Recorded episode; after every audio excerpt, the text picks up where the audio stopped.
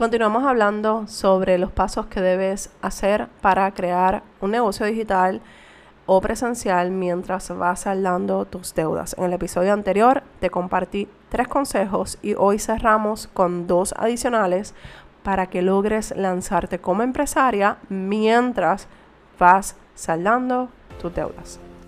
Soy Meralis Morales y mi misión es ayudarte a organizar tu desastre financiero para que disfrutes tu dinero sin remordimiento. En este podcast aprenderás a trabajar tu vida financiera personal para que esta no sea un impedimento para que te desarrolles y crezcas como empresaria. Este es el podcast de Mujer en el Negocio. Bienvenida. Hoy vamos a concluir la información que comenzamos en el episodio anterior de cómo, de cuáles son esos pasos para mantener tu negocio, ya sea digital o presencial, mientras vas saldando tus deudas. Hablamos eh, los primeros tres pasos, pero no voy a entrar en detalle porque para eso tienes el episodio anterior. Hablamos del paso número uno de hacer el presupuesto. Número dos, priorizar tus gastos.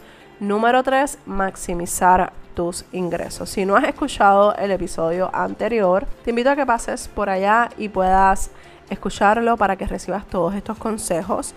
Pero antes, sin irme a los últimos dos consejos o últimos dos pasos, te recuerdo que el 24 de junio tenemos clase de finanzas personales donde vamos a estar cubriendo tres temas sumamente importantes para las finanzas personales. Vamos a estar hablando de cómo vas a trabajar tu mente financiera, cómo la puedes empezar a desarrollar para que puedas identificar lo que te está haciendo daño y lo que te está deteniendo de lograr alcanzar las finanzas que tanto tú anhelas.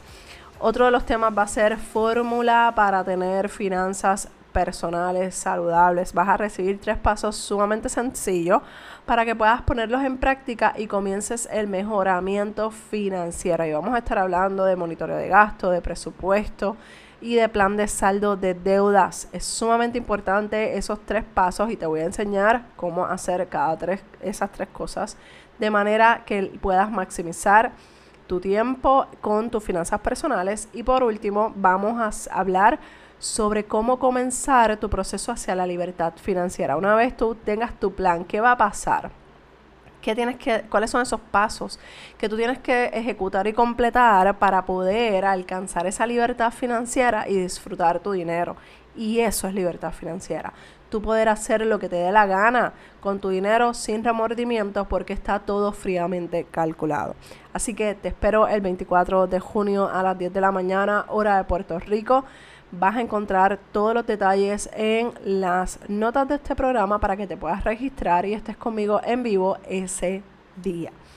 Ok, hoy vamos a estar hablando, como te mencioné, de los últimos dos pasos que eh, debes seguir para mantener tu negocio digital o físico mientras vas saldando tus deudas.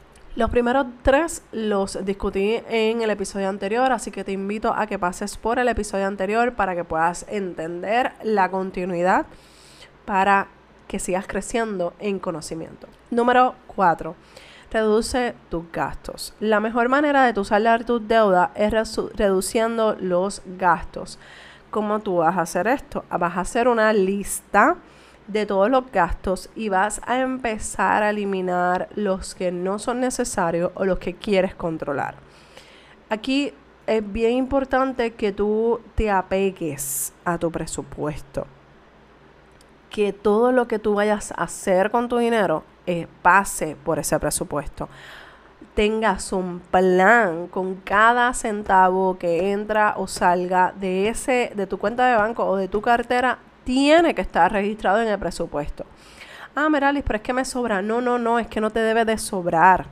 Es que cuando tú haces un presupuesto balanceado, ya tú tienes un plan de acción y ya tú sabes que tú puedes o que no puedes hacer con tu dinero. Y de esa manera evitas el mal gasto.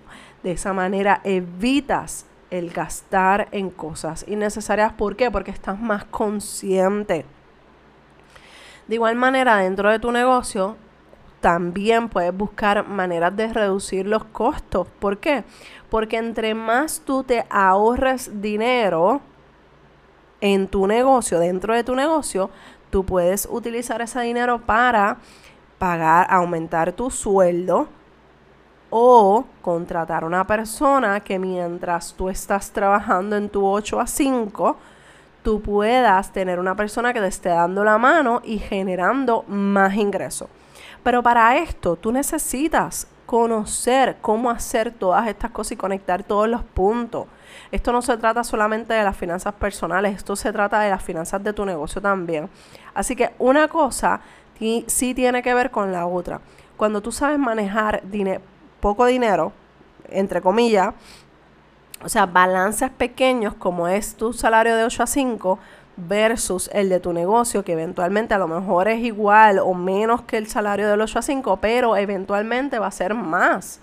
A medida que tú sigas moviéndote y sigas creciendo como empresaria, el ingreso, las ganancias van a seguir aumentando. De esa manera, tú entonces reduces gasto, puedes aumentarte el salario, puedes usar ese dinero para saldar tus deudas, pero todo esto tiene que estar presupuestado. Tú no puedes decir, ah, pues voy a coger 100 pesos hoy porque, porque eh, rompí el récord. No, no es así. Es que tú lo tienes que presupuestar dentro y fuera del negocio. Tus finanzas y las de tu negocio.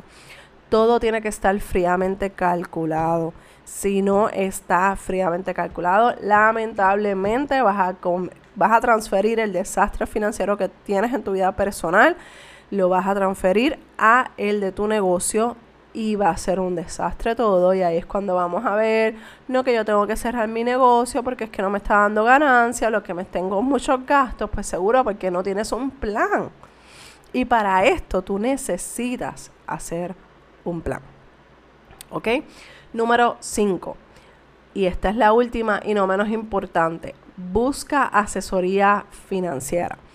Si te sientes abrumada o no sabes por dónde empezar, tú necesitas contratar una persona que te ayude a trabajar en tu finanza. Y probablemente tú me vas a decir, Maris, pero es que no tengo, no tengo presupuesto. Por más que sume, reste, multiplique, lo que sea que haga, no me da para contratar a alguien. No te estoy diciendo que tienes obligatoriamente que contratar a alguien, no es eso. Es que dentro de tu presupuesto, tú tienes que buscar la manera de aprender y hacerte experta en tus finanzas para que entonces evites crear más errores y cometas más, más errores dentro de tus finanzas. ¿Cómo puedes hacer si no puedes contratar a alguien? Busca libros, libros que te ayuden en este tema si tienes, te voy a dejar un enlace de finanzasondego.com diagonal recomendaciones. Allí yo tengo varios libros que son excelentes para mejorar, para empezar a entender eh, tu camino hacia esa, esa vida financiera que tanto tú estás buscando. Participa de la clase del 24 de junio. Tiene un costo de 27 dólares. O sea, es un, es un dinero que lo vas a invertir en ti. Así que, ¿por qué yo lo doy tan económico? Porque yo necesito que tú te comprometas pagando algo y cuando tú pagues algo, tú vas a sentir la necesidad de asistir a la clase y de poner en práctica lo que vas a aprender. De esa manera tú puedes entonces en tu mente ya comenzar el compromiso. ¿Ok? Puedes seguir escuchando podcasts como este. Este, este podcast de Finanzas on the Go, que antes se llamaba así, ahora Mujer en el Negocio, tiene, todavía tiene todos los episodios desde el día 1. O sea que hay contenido que ni regalando en otros lados vas a conseguir. También tienes el contenido de finanzasondego.com diagonal blog. Allí tienes también información de cómo ahorrar, cómo saldar tus deudas Tienes el bootcamp financiero que es un poquito más costoso porque incluye todo en, en, detalle, hojas de trabajo. Es un curso completo de mejorar tu vida financiera y te enseño el paso a paso. Así que no puedes simplemente decir, no tengo dinero para contratar a alguien. Quizás ahora no, pero si tú te organizas, empiezas comprando tu libro, empiezas a dar esos primeros pasos y cuando sientas que estás en control, lo que vas a hacer es que vas entonces a contratar a una persona para que te ayude en el plan financiero, en saldar las deudas de manera efectiva, de manera estratégica, que te ayude a acelerar ese proceso. Pero mientras tanto, tú puedes utilizar recursos online, recursos de libros, pero no te estés quedando quieta, ¿ok? estos pasos que te he compartido del episodio anterior a este son pasos que tú te van a permitir a ti mantener tu negocio o lanzar tu negocio mientras estás saldando tus deudas. Recuerda que, mira, la parte más importante es cuando tú te comprometes contigo misma y eres disciplinada para, para lograr esas metas financieras a largo plazo. Recuerda que el 24 de junio tenemos una reunión, una clase para que empieces a organizar tu vida financiera desde ya. No sigas viviendo endeudada, no sigas viviendo de la manera en la que estás viviendo de forma loca y sin control.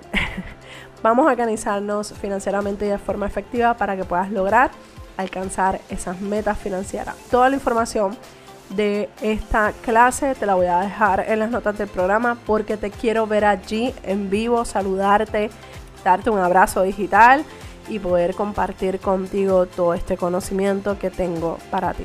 Recuerda que si tienes alguna pregunta o alguna duda me puedes escribir a dudas.meralismorales.com que estoy aquí para ayudarte, para apoyarte en tu proceso hacia la libertad financiera. Un abrazo desde Puerto Rico y nos escuchamos en el próximo episodio de Mujer en el Negocio. Bye.